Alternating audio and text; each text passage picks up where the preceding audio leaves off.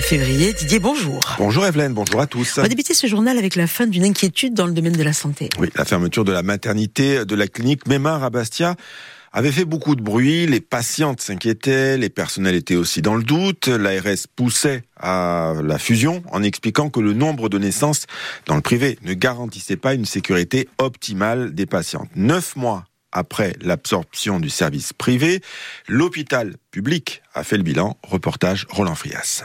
Chez les familles rencontrées, cette fusion des deux maternités bastiaises est salutaire. Anthony, jeune papa, se dit plus que satisfait des conditions de prise en charge de l'hôpital. À choisir, nous, on aurait quand même euh, accouché à l'hôpital public. Voilà, on n'avait pas de préférence particulière euh, pour un établissement privé ou un autre, donc euh, enfin, ça aurait rien changé pour nous. quoi. On n'avait pas visité la salle de naissance et c'est des grands espaces de plus de 30 mètres carrés. On est vraiment, on était à l'aise. On a passé la nuit entière à attendre le petit et rien à dire. On est en 2040 en bas donc c'est bon. Il y a donc ce plateau technique de dernière génération, mais il faut dire également que le service a été renforcé sur le plan des ressources humaines. Il se compose aujourd'hui de 32 sages-femmes, 32 auxiliaires de puériculture, 9 aides-soignantes, 5 pédiatres et 8 gynécologues obstétriciens. Là où ça pêche un peu, c'est la capacité d'hébergement des parturiantes. C'est pourquoi il est prévu de passer rapidement de 24 à 26 lits, explique le docteur Frédéric Sabiani, chef du pôle mère-enfant et adolescent. C'est essentiellement sur la maternité qu'on a euh, des difficultés techniques pour euh, améliorer la qualité, c'est-à-dire essayer de tendre vers des chambres individuelles dans euh, la surface qu'on a à l'heure actuelle et qu'on ne peut pas augmenter. En 2023, la maternité de l'hôpital de Bastia a enregistré 1196 accouchements, soit une augmentation de 20% par rapport à 2022. Et on revient plus longuement sur le premier bilan de la maternité, 8h moins le quart avec Christophe Arnoux, le directeur du centre hospitalier de Bastia. Il sera l'invité de la rédaction.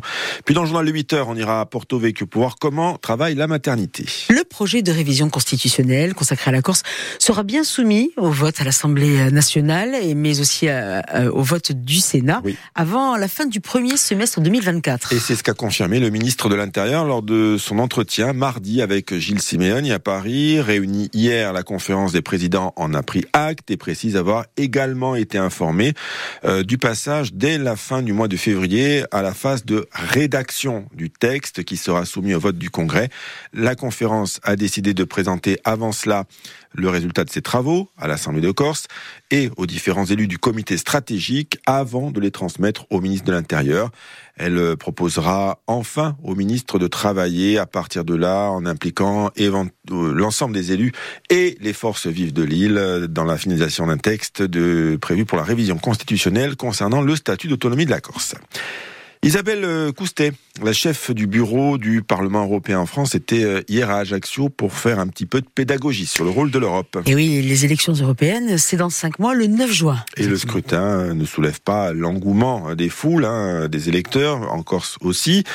Pourtant, lors de ces cinq dernières années, le vieux continent a revu ses fondamentaux en repensant la nécessité d'une défense commune face à la crise ukrainienne ou encore une économie de relance face au Covid, une autonomie énergétique. Tout cela, euh, Isabelle Coustet euh, l'évoque dans les locaux de l'Europe Direct. Euh, elle s'est faite l'avocate, en tout cas, de l'institution.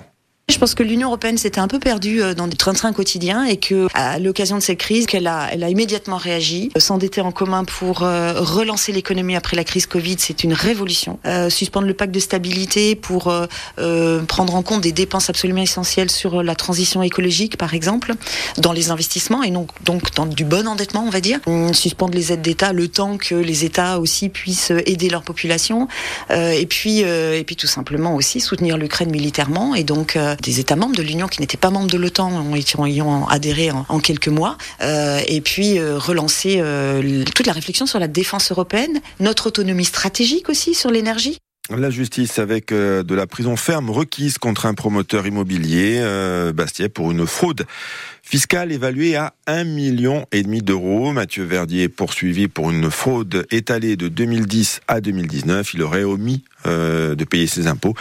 Il est également soupçonné de blanchiment aggravé. Le parquet a demandé deux ans de prison, dont une année avec sursis, 300 000 euros d'amende, 10 ans d'interdiction de gérer et la confiscation des biens saisis, soit environ 1 300 000 euros à l'audience hier. La présidente du tribunal a rapporté que le couple Verdier s'était approprié les bénéfices de leur société sans déclarer le moindre centime à l'administration fiscale. Jugement mis en délibéré au 10 avril. On s'intéresse maintenant à l'autonomie alimentaire. Oui, la capacité collective à gérer nos dépendances et à ne plus attendre l'arrivée du bateau. C'est en ce sens que le CESEC, le Conseil économique, social et environnemental et culturel de Lille, a donc remis un rapport intitulé L'autonomie alimentaire de la Corse, une grande cause nationale. C'était également le thème hier du magazine de la rédaction, à midi et demi sur RCFM, d'un document qui met euh, en avant surtout la nécessité de restaurer la fonction nourricière de l'agriculture corse, euh, Caroline Saglione. Il faut dire qu'aujourd'hui, cette autonomie alimentaire de la Corse est de seulement 4%. Alors pas question, bien sûr, d'ici à 2050 de viser l'autarcie, mais plutôt d'éliminer du bateau qui arrive sur l'île tout ce qui peut être produit en Corse. Pour cela, il faut mettre en place une stratégie de reconquête du marché alimentaire. Pourquoi?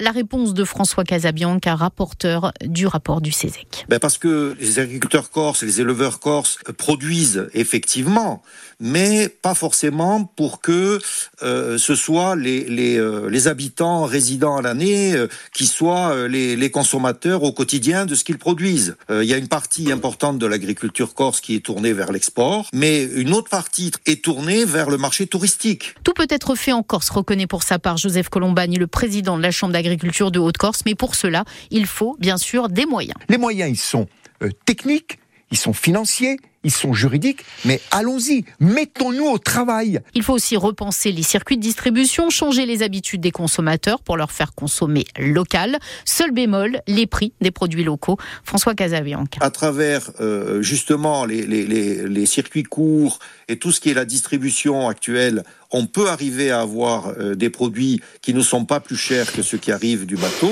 L'objectif affiché, c'est aussi, à travers ce document, de lutter contre la malbouffe. Magazine sur l'autonomie alimentaire retrouver en podcast sur Bleu RCFM. La culture, l'éducation, le patrimoine, tout cela réuni dans un seul diplôme. Diplôme d'État de professeur de musique et de chant traditionnel. Il sera proposé à l'Université de Corse à la rentrée 2024. Une formation qui allie théorie et pratique, explique François Berlingue, professeur diplômé d'État, responsable pédagogique de ce cursus. En ce qui concerne la polyphonie, c'est un travail sur les harmonies particulières de la musique traditionnelle. C'est aussi un travail sur les intervalles tout à fait particuliers qu'on retrouve pas forcément dans la musique occidentale et qui sont propres à la musique, euh, pas spécifiquement corse, mais propres à la musique de, transmission orale dans tout le bassin méditerranéen. Donc ça, ce sont des points particuliers qui vont être abordés pendant cette formation sur trois ans. C'est quelque chose de très dense qui va apporter beaucoup au niveau pédagogique, au niveau technique euh, vocale et instrumentale, personnelle pour les, futurs enseignants et aussi les futurs, euh, pas forcément enseignants, mais ce sont des gens qui seront dans le domaine culturel, qui auront euh, acquis des connaissances particulières qui pourront répercuter dans leur création, etc. Donc c'est tout un travail de fond qui malheureusement jusqu'à présent n'a encore jamais été fait véritablement. Interview, interview signée Roland Frias.